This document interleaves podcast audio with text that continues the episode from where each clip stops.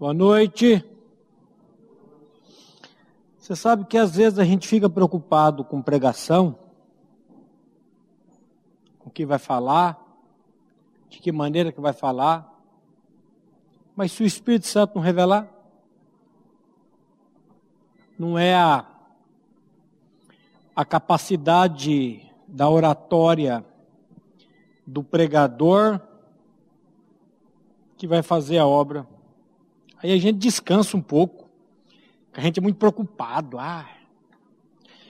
E eu queria ler com vocês Jó capítulo 14, versículo 1 e 2. O que somos?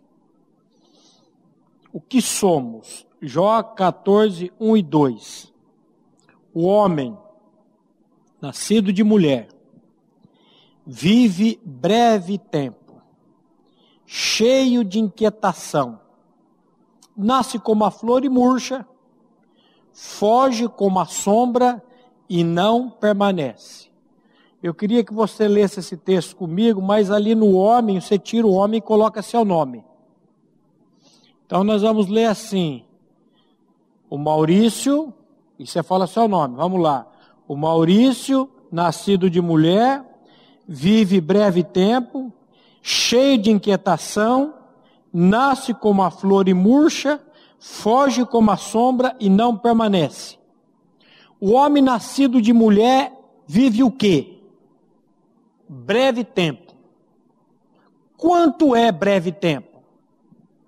De um a 120 dias. E é breve tempo. Comparado com a eternidade. O nosso parâmetro aqui é a eternidade. Então, o homem nascido de mulher vive breve tempo. Aí, por que que vive breve tempo? Depois do dilúvio, você sabe que antes do dilúvio, as pessoas viviam 700, 800, 900 anos. Eu estava falando isso hoje não sei com quem. Ah, lá na Modelex. Tem gente que tem dificuldade em. Mas como que o homem vivia 900 anos? Não sei, a Bíblia diz que vivia. Ah, mas os dias eram diferentes? Não eram. Aí eu disse: vai lá no Google hoje à noite, coloca lá aquele cientista que teve aqui, o Adalto Lourenço. Como pode o homem viver 900 anos? Coloque lá e ouça o áudio dele de 15 minutos ele vai explicar na ciência isso. Mas essas coisas, se a palavra está dizendo, eu creio, porque a palavra está dizendo. Mas depois do dilúvio, Deus colocou um, um tempo 120 anos. Depois, o salmista, ele vai falar entre 70 a 80 anos. Vamos ler lá o Salmo 90, versículo 10 que está escrito aí? Vamos ler juntos? Os dias da nossa vida sobem a 70 ou, em havendo vigor, a 80. Neste caso, o melhor deles é canseira e enfado, porque tudo passa rapidamente e nós voamos. Os dias da nossa vida sobem a 70 anos ou em havendo vigor a 80. Neste caso, o melhor deles é câncer e enfado, porque tudo passa rapidamente e nós voamos. Jó está dizendo: o homem nascido de mulher, o Maurício, ele é cheio de inquietação. Você está inquieto com alguma coisa?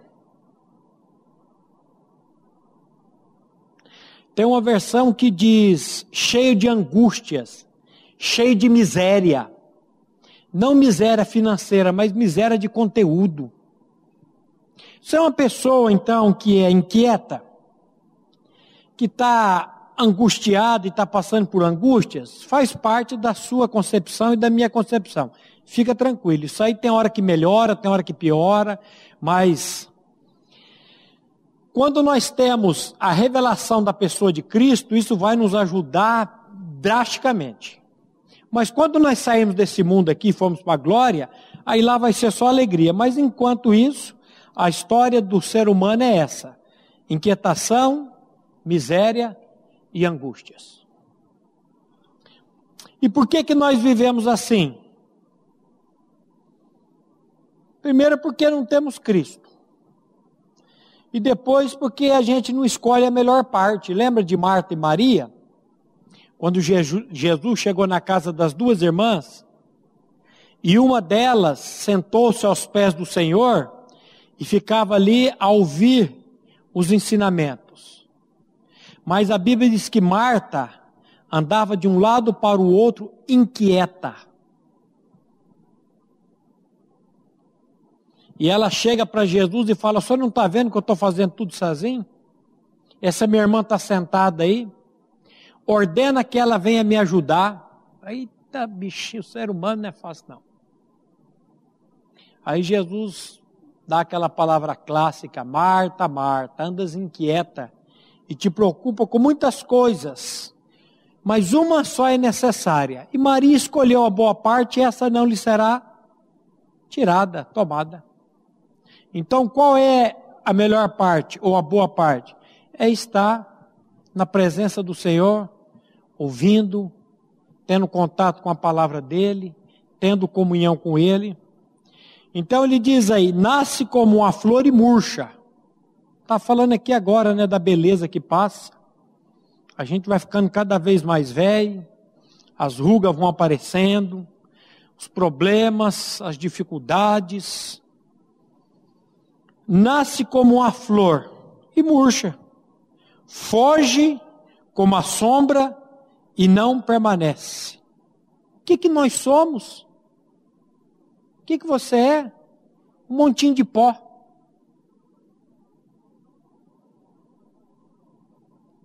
Gênesis 2,7. Olha o que, que Deus diz aí.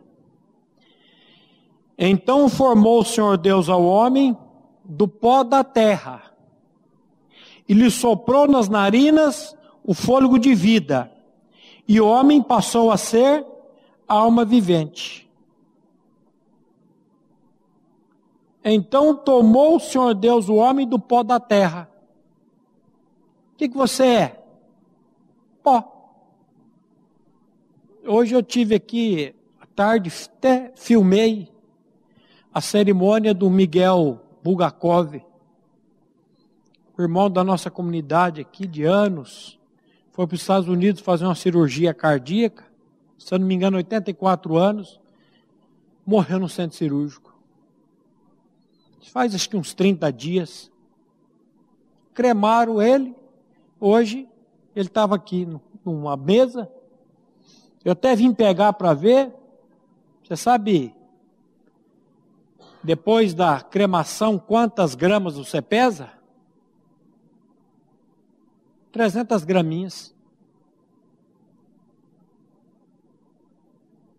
Eu fui tentar levantar a urna aqui, o irmão ficou segurando e eu queria levantar, ele deixa o defunto aqui. falei, rapaz, deixa eu levantar.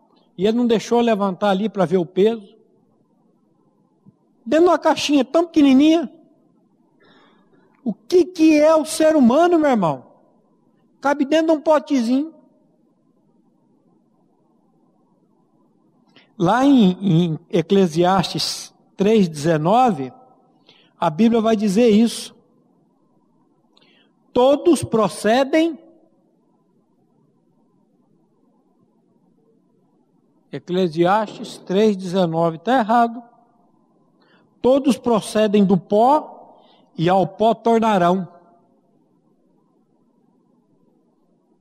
20. Todos vão para o mesmo lugar. Todos procedem do pó e ao pó tornarão. Sabe para onde você vai? Sabe para onde que eu vou? Virar pó. Vim do pó e vou voltar para o pó. Somos isso. E às vezes achamos que somos o quê?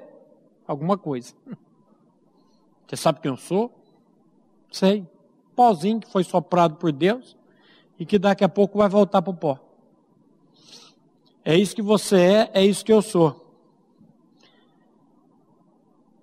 E lá no Salmo 39, 4 a 8, eu queria fazer aqui uma, um pedido para vocês, para você fazer essa oração aqui. Aí, se fizesse diariamente, eu vou começar a fazer essa oração aqui também.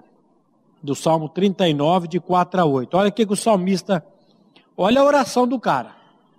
Senhor, dá-me a conhecer. Aliás, dá-me a conhecer, Senhor, o meu fim. E qual a soma dos meus dias, para que eu reconheça a minha fragilidade. Deste aos meus dias o cumprimento de quantos? Alguns palmos. A tua presença, o prazo da minha vida é nada. Na verdade, todo homem, por mais firme que esteja, é pura. Por o quê?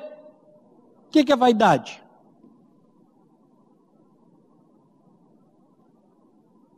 Vaidade, eu disse hoje num grupo, faça uma fogueira, pegue uma peneira e comece a peneirar a fumaça. Quantos quilos de fumaça você vai juntar?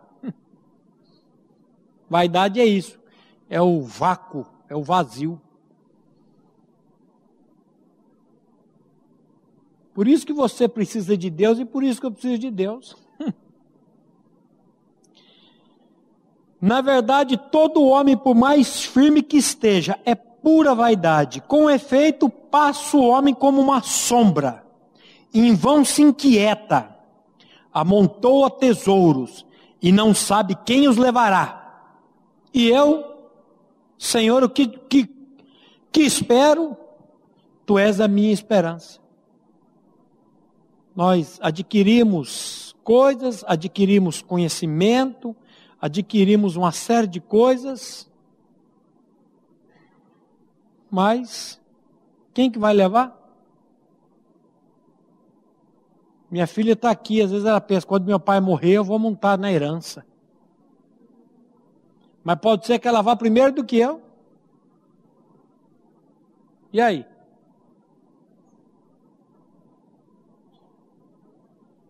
Então, ah, mas olha o que, que o, o, o salmista diz.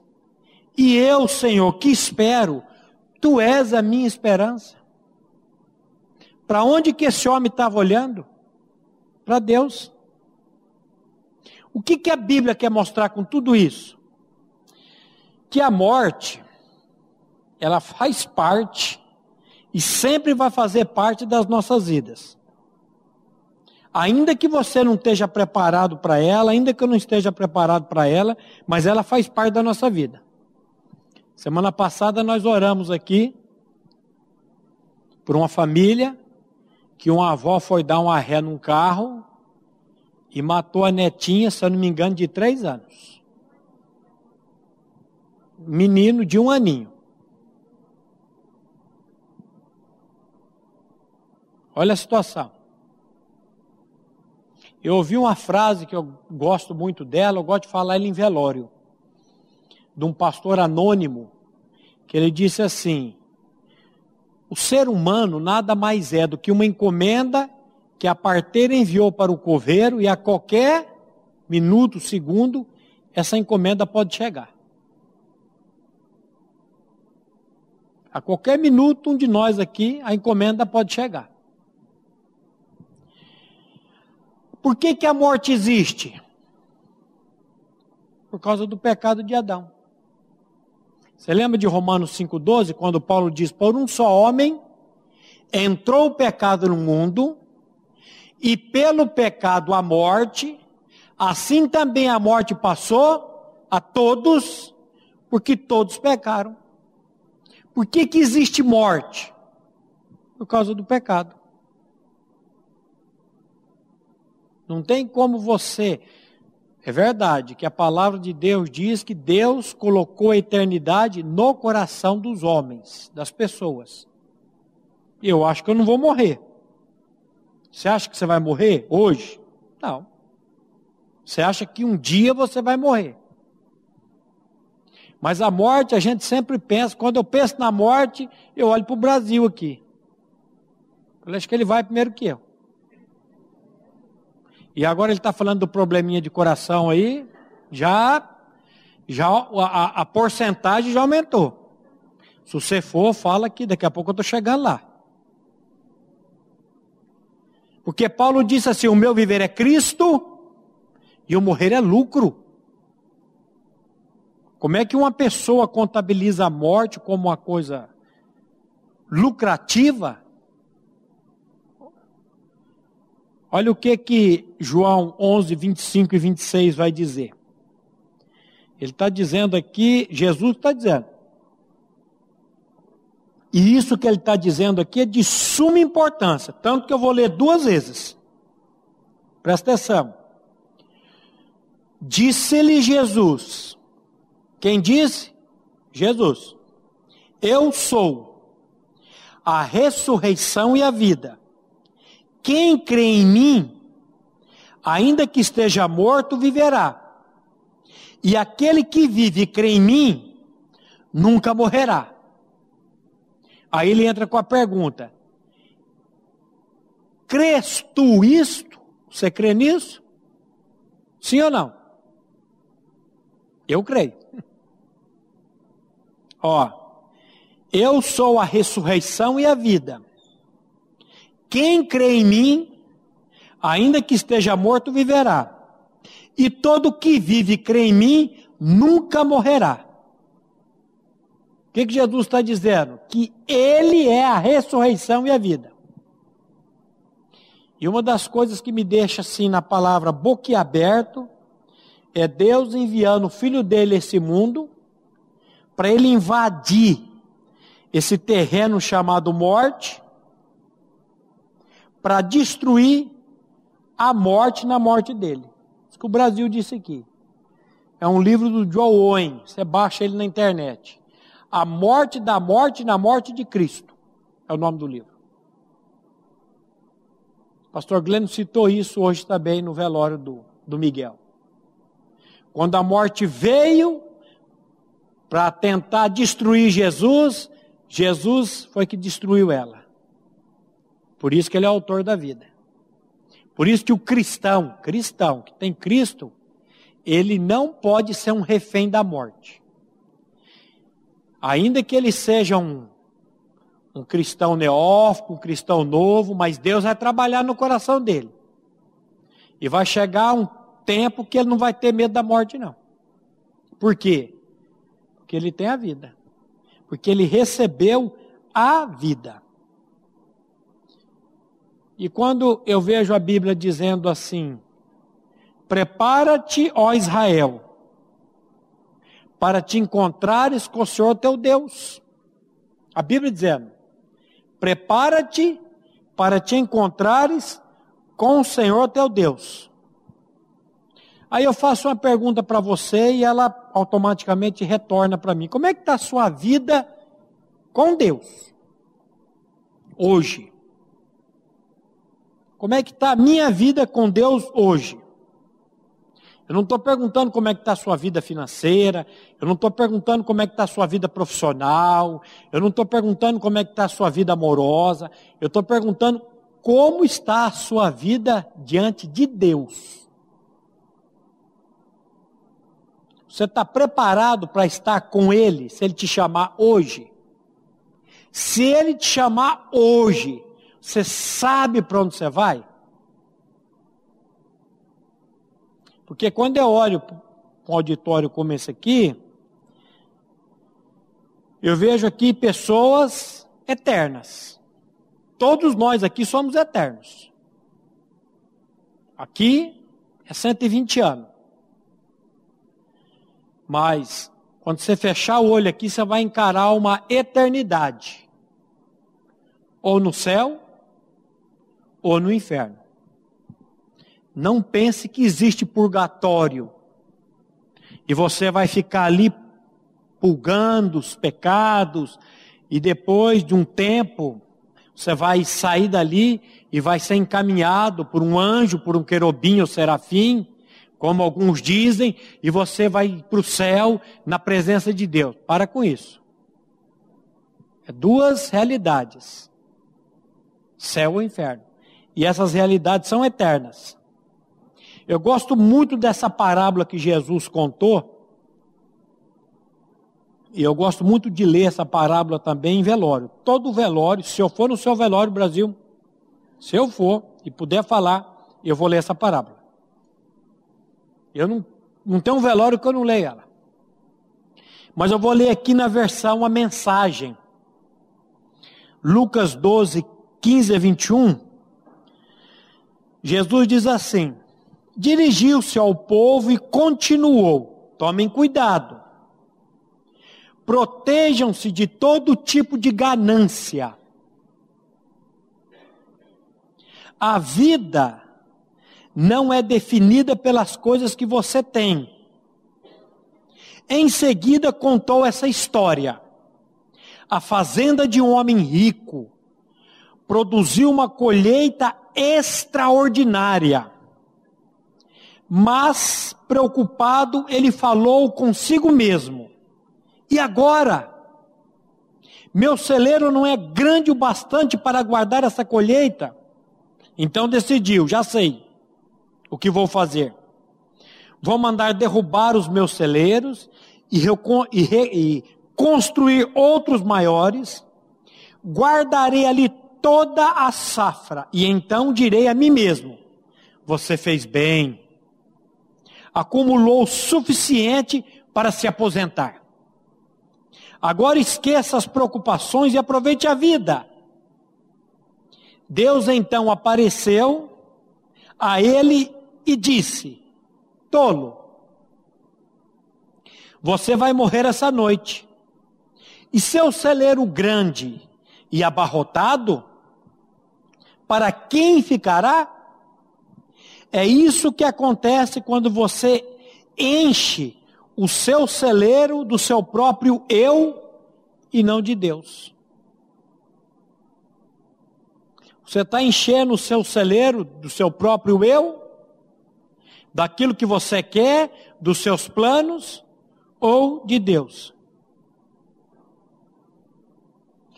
Nessa versão ele termina dizendo assim: assim é, é o que entesoura para si mesmo e não é rico para com Deus. Como é que eu posso ser rico para com Deus? Você já parou para pensar? Como é que eu posso ser rico para com Deus? A Bíblia diz que todos os tesouros da sabedoria e do conhecimento estão ocultos, escondidos, guardados em Cristo Jesus. Se todos os tesouros da sabedoria e do conhecimento estão ocultos em Cristo, como é que eu faço para ser rico para com Deus? Eu preciso ter Cristo habitando em mim, eu preciso ter Cristo dirigindo e controlando a minha vida diariamente. Você sabe qual é o problema da tua vida? Qual que é a desgraça da sua vida? Você mesmo. O eu. O que, que eu preciso? De um milagre. Deus tirar o eu e colocar Cristo. Olha que texto interessante. 1 Timóteo 6, 17 a 19. 1 Timóteo 6, 17 a 19. Paulo diz assim: exorta aos ricos do presente século, que não sejam orgulhosos, nem depositem a sua esperança na instabilidade da riqueza, mas em Deus, que tudo nos proporciona ricamente para o nosso aprazimento. Uma coisa linda que eu encontro na Bíblia, nós não temos na Bíblia um Deus miserável, um Deus suvina, munheca de samambaia. Deus ele tem prazer em abençoar os seus filhos. A Bíblia diz que ele é galardoador daqueles que o buscam. Problema seu e meu é que eu quero fazer tudo do meu jeito, esqueço de consultar Deus e colocar diante dele. Mas ele nos dá as coisas para o nosso prazer, a Bíblia está dizendo. Que pratiquem o bem, sejam ricos de boas obras, generosos em dar e prontos a repartir. Hoje eu fiquei impressionado com o testemunho do Miguel aqui. De tantas pessoas que falaram da generosidade desse homem.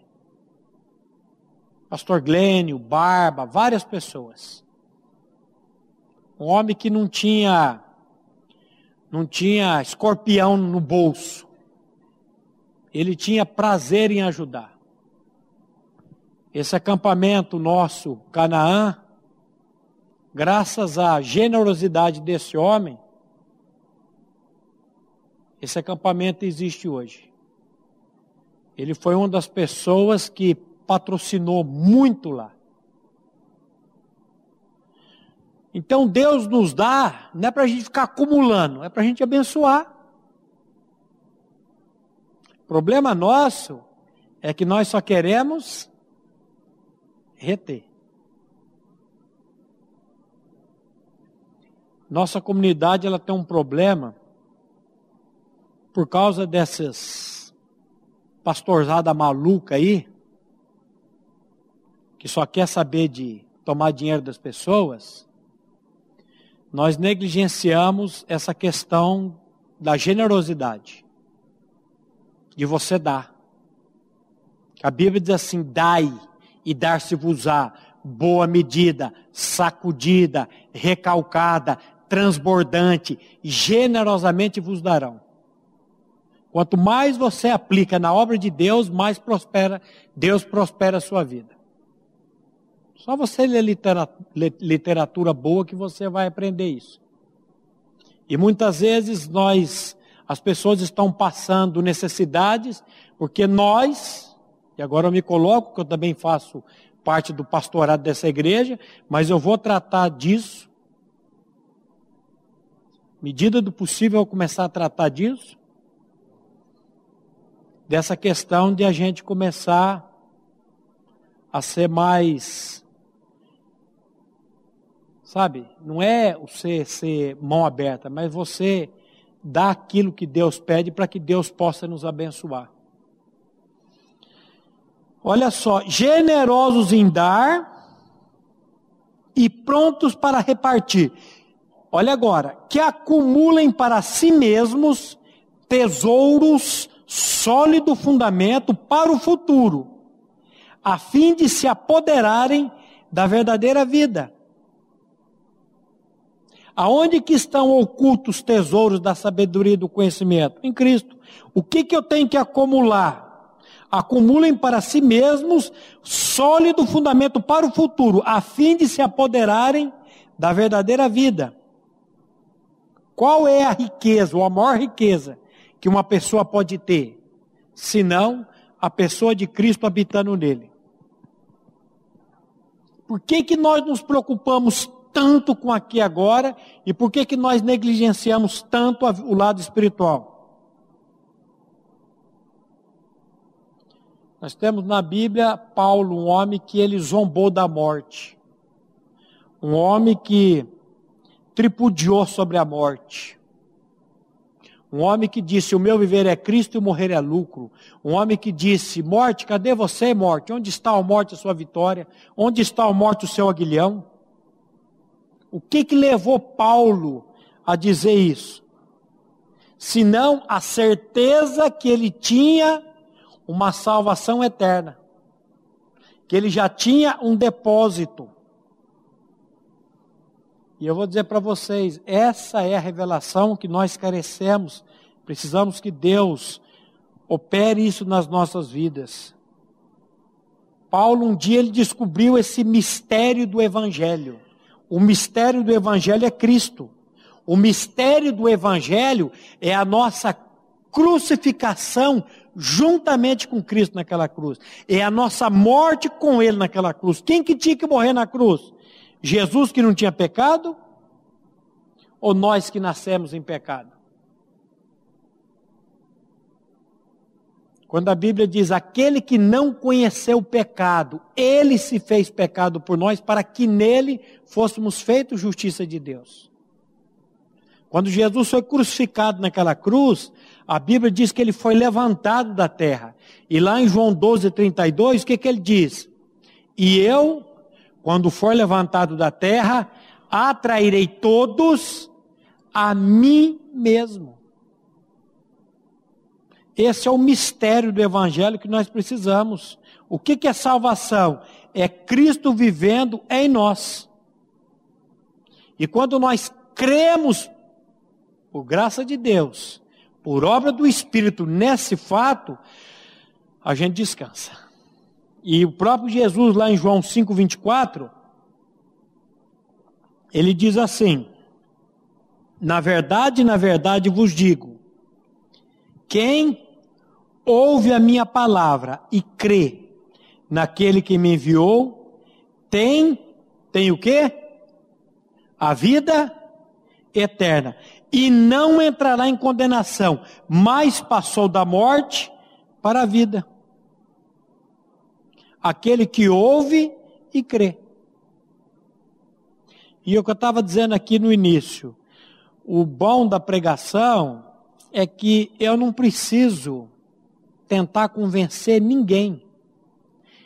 Eu só lanço a palavra e a espada do Espírito, que é a palavra de Deus, ela vai trabalhar e ela vai cortar no tempo de Deus.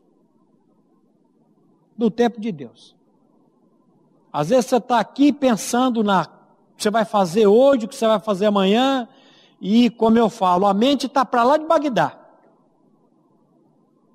Mas no dia do Senhor, o Espírito traz a revelação, você descansa. Agora tá bom. Depois que eu nasço de novo, ganhei essa nova vida. Essa vida aqui que eu estou falando é a vida espiritual. É o meu destino eterno. Cristo é minha vida. Meu espírito foi vivificado. O meu corpo, ele é transformado instantaneamente? A minha alma é transformada instantaneamente? Não.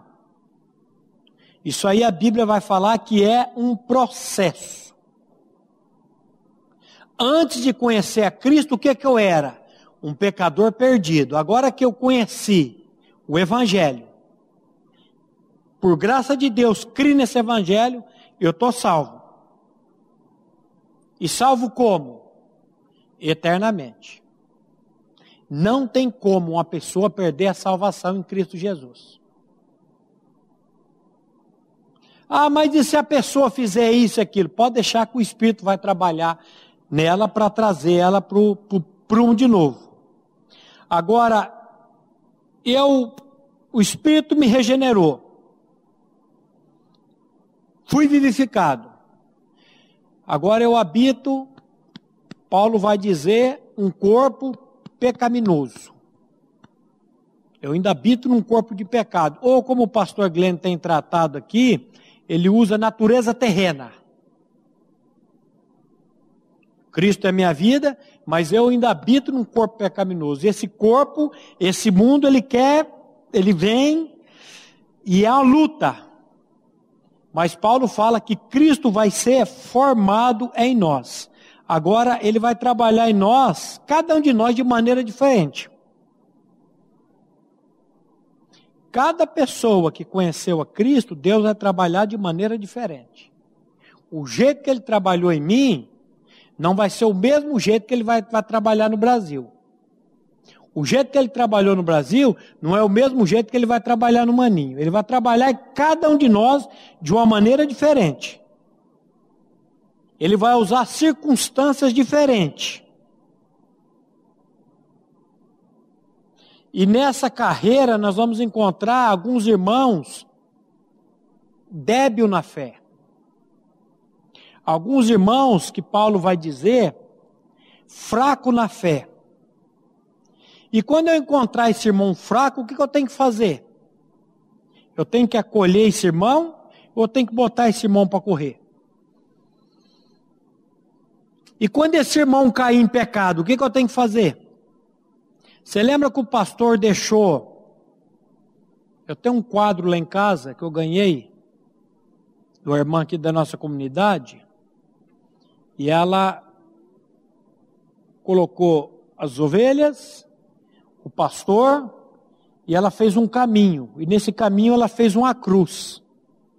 E o pastor está vindo de lá com uma ovelhinha. O rebanho está aqui. Ele foi buscar uma. Ele deixou as 99 para ir atrás de uma. Ele não disse assim, eu já estou com um rebanho grande aqui, 99, deixa essa que se lasque lá. Não. Ele deixou e foi atrás dela. Vamos ler esse texto de 2 Coríntios 5, 14 e 15 primeiro. Nós somos salvos para quê, gente? Ó, 2 Coríntios 5, 14 e 15. Pois o amor de Cristo nos constrange, julgando nós assim: se um morreu por todos, logo todos morreram. E ele morreu por todos para quê?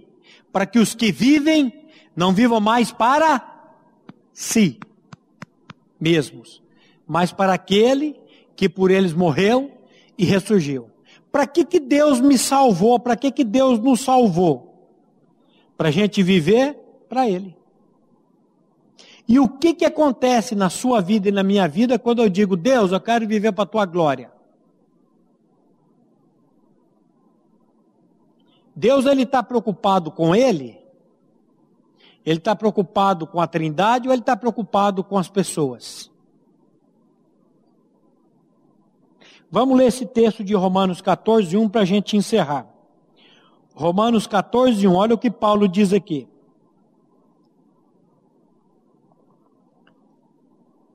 acolhei ao que é débil na fé, não para discutir opiniões. Um crê que tudo pode comer, mas o débil come legumes. Quem come, não despreze o que não come. E o que não come, não julgue o que come. Porque Deus o acolheu. Quem és tu que julga o servo alheio? O que, que a Bíblia diz sobre julgamento? Que à medida que eu julgar, eu vou ser julgado.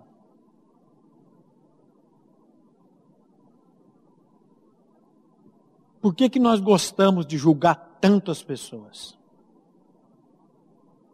Eu sempre falo assim, quando eu aponto o dedo para o Thor, tem três voltados para mim e um voltado para Deus.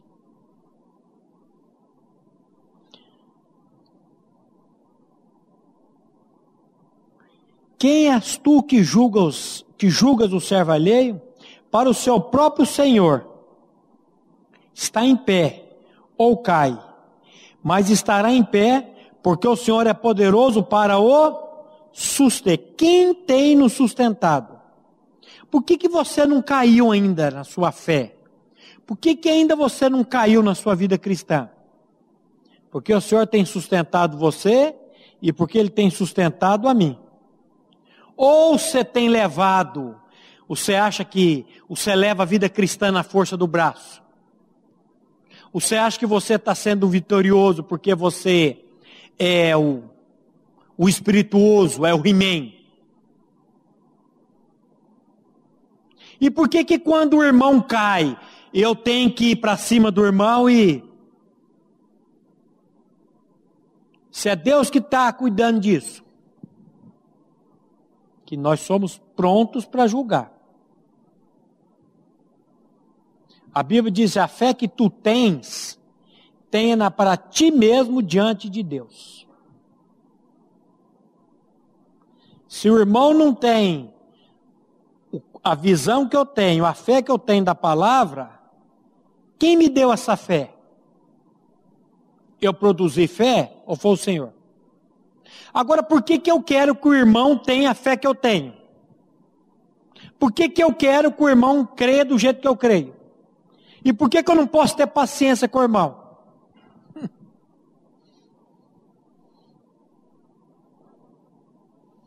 Deus nos salva e agora Ele quer tratar conosco. Mas a gente não tem misericórdia com o irmão. Mas isso aqui vai ser a sequência do estudo. Mais para frente. Vai ser pesado. Vai ser bem pesado. Porque o boca do inferno desse povo que fica fofocando e fica pisoteando em cima do pecado, do problema do irmão. Vai ser pesado. Você que é fofoqueiro, não venha não. Fique em casa. Não venha. Porque nós somos ligeiros para julgar os outros.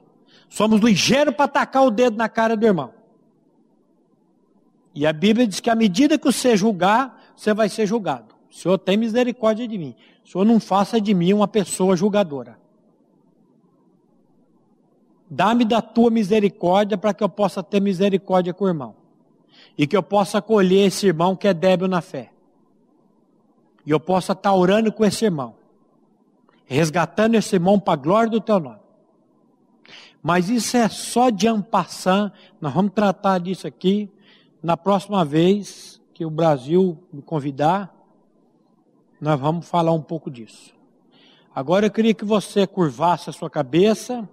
E nós vamos orar para que o Espírito Santo revele no nosso coração que sem a pessoa de Cristo, a nossa vida é uma vida cheia de inquietação, cheia de miséria, e que se o Senhor não fizer uma obra para a glória dele, nós estamos perdidos. Pai, nós uma vez nós te louvamos e te agradecemos pelo privilégio que nós temos de poder abrir a tua palavra e anunciar, Pai, as virtudes daquele que nos chamou das trevas para a sua maravilhosa luz. Pai, a nossa oração nessa noite, em nome de Jesus, é que o teu Santo Espírito, mediante a palavra que foi ministrada, traga revelação a cada coração aqui Cada pessoa, Pai, que precisa crer, que não crê ainda na sua atração, morte e ressurreição em Cristo Jesus. Nós clamamos pela revelação do Teu Santo Espírito. E para cada irmão que já crê nessa verdade, Pai, que esse irmão possa crescer na fé, que ele possa diminuir a pessoa do teu filho, possa crescer mais e mais na vida dele. E não faça de nós, Pai, por graça e misericórdia, pessoas julgadoras, mas pessoas que possam acolher o irmão fraco, o irmão débil na fé, para a glória do teu nome. Teu nome. Usa-nos, Pai, para glorificar o teu nome nesse mundo. Usa-nos, Pai, para glorificar o teu nome na vida daqueles a quem o Senhor tem colocado nas nossas vidas. E é no nome do teu filho, Pai, amado, Jesus Cristo, que nós oramos e agradecemos a ti. Amém. A Livraria PIB Londrina procura selecionar cuidadosamente seus títulos e autores a fim de oferecer um conteúdo alinhado com o Evangelho de Jesus Cristo. Bíblias, livros de teologia, devocionais, literatura infantil, biografias, comentários bíblicos e muito mais. Dispomos também de um acervo de CDs e DVDs das mais de 5 mil mensagens ministradas na primeira Igreja Batista em Londrina. Visite a Livraria PIB Londrina e conheça ainda mais. Livraria PIB Londrina, de segunda a sexta, das 13h30 às 18 horas. Endereço na Avenida Paraná, 76A, próximo ao Calçadão, bem no centro de Londrina. Ligue para 3372 8921 ou acesse o site www.livrariapiblondrina.com.br.